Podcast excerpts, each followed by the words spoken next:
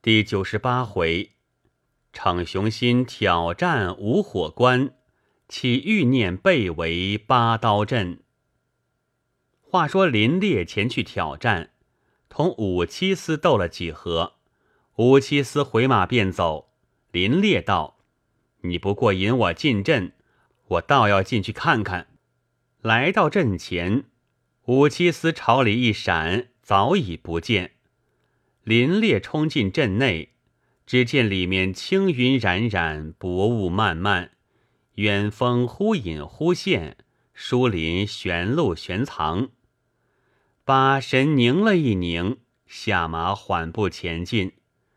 云雾渐淡，日色微明，四面也有人烟来往，各处花香鸟语，颇可盘桓。迎面有座冲天白石牌楼，上写“不周山境”四个大字。穿过牌楼，路旁远远一座高岭，十分嵯峨。遥见山下立着一条大汉，不知为甚暴跳如雷，喊了一声，把头直朝山上处去。只听“呱啦啦”一声响亮，倒像起了霹雳一般，把林烈震得只觉满耳中耳磬耳乱响。再看那山，已被他触得缺陷了半边。那缺陷处尘土飞空，烟雾弥漫，霎时天昏地暗，好不怕人。慌忙跑开道：“吓杀我了！从未见过这样铁头。我想此人之头，即使纯钢铸的，也不能把山触通。大约总是这股怒气所使。可见孟子至大至刚之话。”并非无因而发。前面又有一条大汉立在那里，也是怒气冲冲。忽见一只猛虎，比水牛还大，直向那汉奔去。林烈道：“此人手无寸铁，这却怎好？”只见那虎离此人不远，正要迎头扑去，忽听那人大喊一声。圆睁二目，忽把眼角裂开，冒出几点热血，直朝虎面溅去。那虎招了此血，身子晃了一晃，几乎跌翻。只听吼了一声，逃窜而去。林烈道：“刚才那人之头把山触通，业已奇极，哪知此人眼角之血。”竟会打虎，可谓奇而又奇。莫非他眼中会放弹吗？即使放弹，也不过替虎瘙痒，虎又安能喂弹？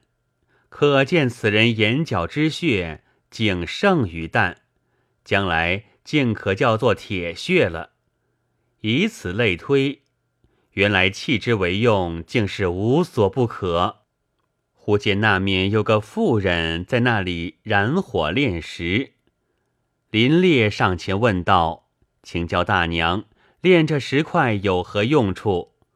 妇人道：“只因有个大汉把不周山触坏，天为被他震的也有微缺，我炼这石要去补天。”林烈忖道：“原来石可补天。”无怪杞人要发愁了。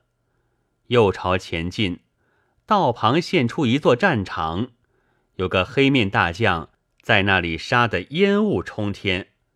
忽听他喊了几声，就如霹雷一般，震得耳根嗡嗡乱响。内中只听得一句：“力拔山兮气盖世。”林烈点头道：“气能盖世。”怪不得孟子有“色于天地之间”那句话嘞。游了多时，甚觉腹饥。路旁有许多店面，近前看时，那卖饮赚的只得酒肆、茶坊、蒸饼、馒头之类。信步走到一个茶饼铺，正要进去，只见里面坐着一人。却是周朝打扮，不知为甚同人吵闹，气得头发根根直竖，把头上戴的冠都冲起来。看罢吐舌道：“这人如此硬发，若被他打上几发，如何受得住？离开他吧。”走到建壁馒头铺，又有一个周朝人坐在那里，倚着桌案，不知为甚气得胡须根根直竖，把桌案都戳翻了，吓得连忙走开道：“这人更惹不得，这货性子发作起来，把胡子朝你身上乱戳，还戳起个洞来。”又走到一个肉包铺，里面蒸的肉包热气腾腾。两旁坐着无数罪犯，都是披枷带锁、揪刑垢面，个个唉声叹气，上前拱手道：“诸位为何犯此重罪？我看你们人人皆叹，莫非有甚冤枉，误犯此罪吗？”众人都叹口气道：“这是自作自受，有何冤枉？”因手指蒸笼道。我们的罪都是为他而起，以致弄出人命事来。此时身不由己，后悔无极。但愿将军奉劝世人，把个忍字时时放在心头。即使命运坎坷，只要有了忍字，无论何事，总可逢凶化吉，不遭此祸了。林烈听了，正要答话，忽觉一股枣香扑鼻。那乡有个枣糕店，行至跟前，把马拴在外面，走进去，捡张桌坐了。再看那些吃糕之人，个个面黄肌瘦，都带病容。刚把糕吃了，忽又蹙额皱眉吐了出来，及至勉强重复吃尽。少时仍旧呕出，又有许多肚腹膨胀之人，也是骨瘦如柴，饮食费力，个个愁眉苦脸，极其可怜。因拱手道：“诸位为何染此重样？莫非命运不济，患此孽病吗？”众人都叹口气道：“这病何关命运？总是自作孽。”因指蒸笼道：“无非因他而起，以致日积月累，弄得食不下咽，无药可医。如今后悔已晚，但愿将军奉劝世人，把个耐字时时放在心头。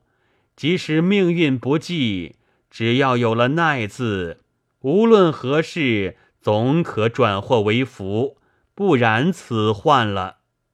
林烈把蒸笼望一望，道：“怎么此处蒸笼竟如此害人？那边被他害的都身犯重罪，这里又被他害的都不能饮食，如此可恶！等我吃了枣糕，再同他算账。”一片声喊叫：“快拿糕来！”走堂虽然答应，却把糕拿到别桌去。林烈喊道：“你这囚徒，大约因我厚道，不肯把糕拿在人前。难道我连漏肘破肩的乞丐也不如吗？再不拿来，你且吃我几拳！”走堂见他猴急，只得把别桌剩的冷糕凑了一盘送来。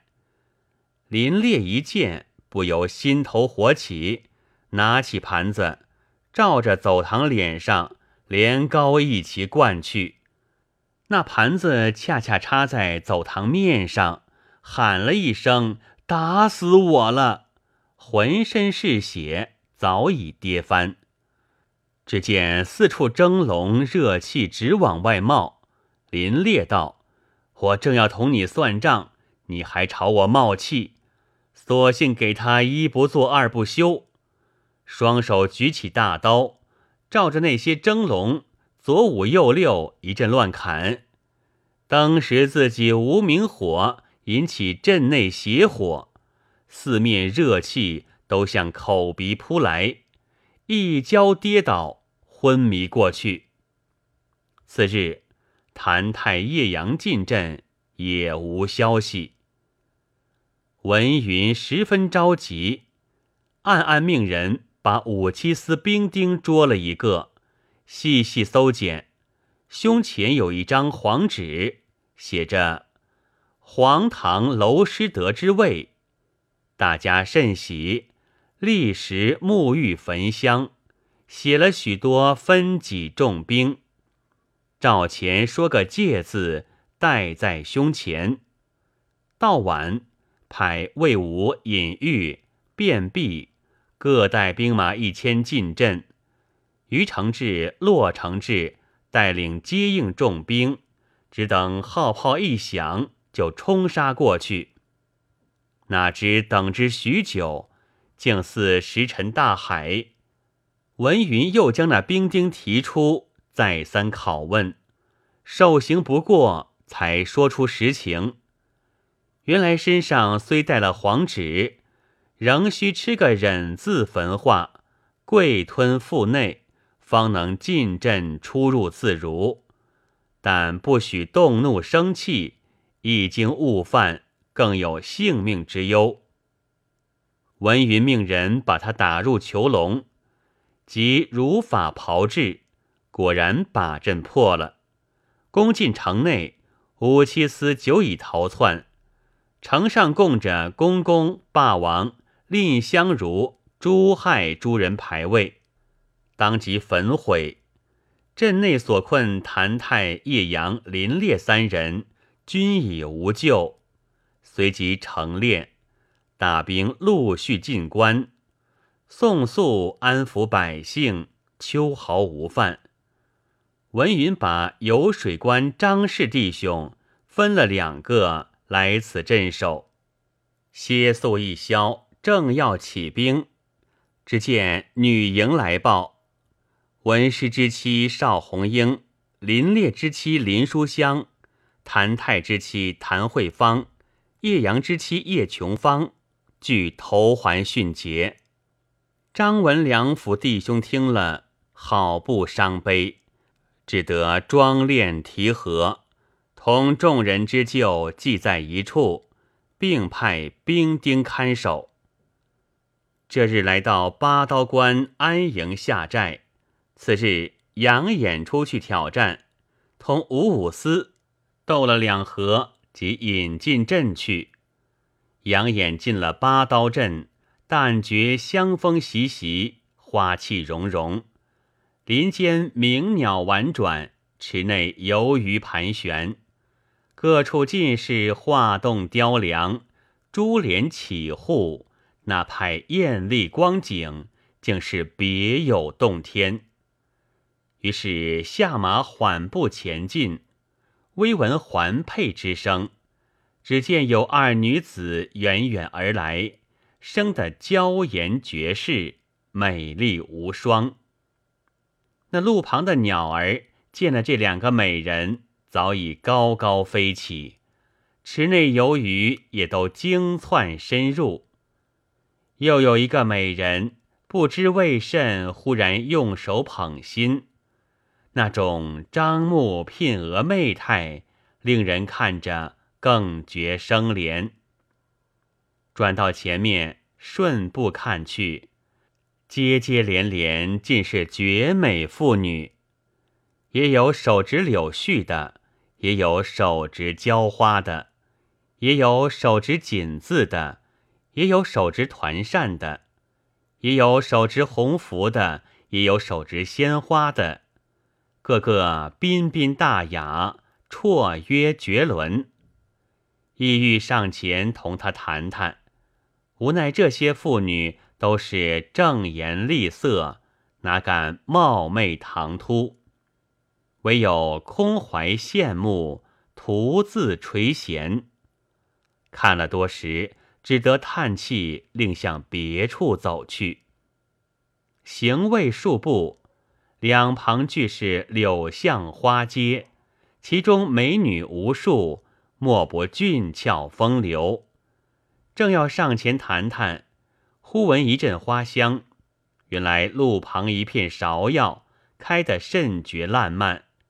花间走出一个美女，怀抱琵琶，手执一支芍药，笑道：“郎君到此即是其缘，果蒙垂青，愿携永好。”杨眼正在心荡神迷，一闻此语，慌忙接过芍药道：“承女郎见爱，何福能消？但未时方归何处？”女子道：“农家离此甚近，穿过这条花街，过了那条柳巷，前面一带桑林便是。婢子先去烹茶恭候。”望郎君玉指早临，即向桑林去了。杨眼乐不可支，刚要举步，复又忖道：“莫非他要害我吗？”思忖多时，忽又笑道：“痴子，痴子！天下岂有美人而能害人之理？况如此绝色，即使不测，亦有何妨？”于是急急赶去，欢欢喜喜成其好事。次日，张琴、文琪、文松也冲进阵去。隔了一日，五五司命人把杨衍、张琴、文琪、文松四个尸首送到文营，并劝文云、张宏早早收兵，若再执迷不醒。这四人就是前车之鉴。文云、张宏见兄弟被害，十分悲痛。当时传到女营，杨墨香、戴琼英闻知此信，即到大营，抚着杨眼、文琪尸首，痛哭一场。姑嫂两个旋即自刎。尤秀英、田顺英得了丈夫凶信，把文松宝剑每人各拿一把，暗暗骑了两匹马来到阵前，口口声声只要五五司出来答话。兵丁报进，五五司乘马出来，远远望见秀英、顺英，不觉喜道：“孤家正在官居寂寞。”哪知天送两个绝色女子与我，一面思想，已到阵前，正要细细盘问，秀英、顺英早已右手执着宝剑，左手抖着丝缰，往前奔来。吴五思看见二人执剑放马，全不在部位上，纯是一团温柔袅娜样子，看了又是好笑。又是可怜，意欲把两个活捉过来，又万万不能，只得狠一狠道：“如今只好留个绝色，把那姿色略次的结果了吧。”即举大斧，向着顺英迎头砍去。顺英马往旁边一窜，一斧砍空，随又一斧，才把顺英砍下马来。秀英一见，哪敢怠慢，双手举剑，用尽平生之力，趁势一剑刺去，恰中肋上。五五司喊了一声，坐不住雕鞍，跌倒在地。秀英慌忙也跳下马去，一连又是两箭，早已结果。众兵见秀英如猛虎一般，谁敢上前？一齐放箭，秀英跨上马去，身上夜已中箭，仍催马上前，又伤了几人，当时死于乱箭之下。及至文云得信，带兵前来接应，秀英、顺英夜已被害，幸喜把尸首抢回，来到营盘，谁知。文松因在阵内未受大伤，竟自苏醒过来。文云喜出望外，把众人并列祭在庙内。次日，宋肃同卞弼也困在阵内，这里四处派人捉拿武士兵丁，偏偏一个也捉不着。众公子正在发愁，恰好燕子琼从小蓬莱回来，未知如何，下回分解。